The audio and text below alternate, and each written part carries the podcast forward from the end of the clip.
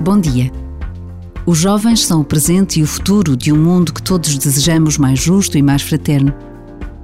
Em agosto deste ano que agora começa, Portugal vai receber jovens do mundo inteiro.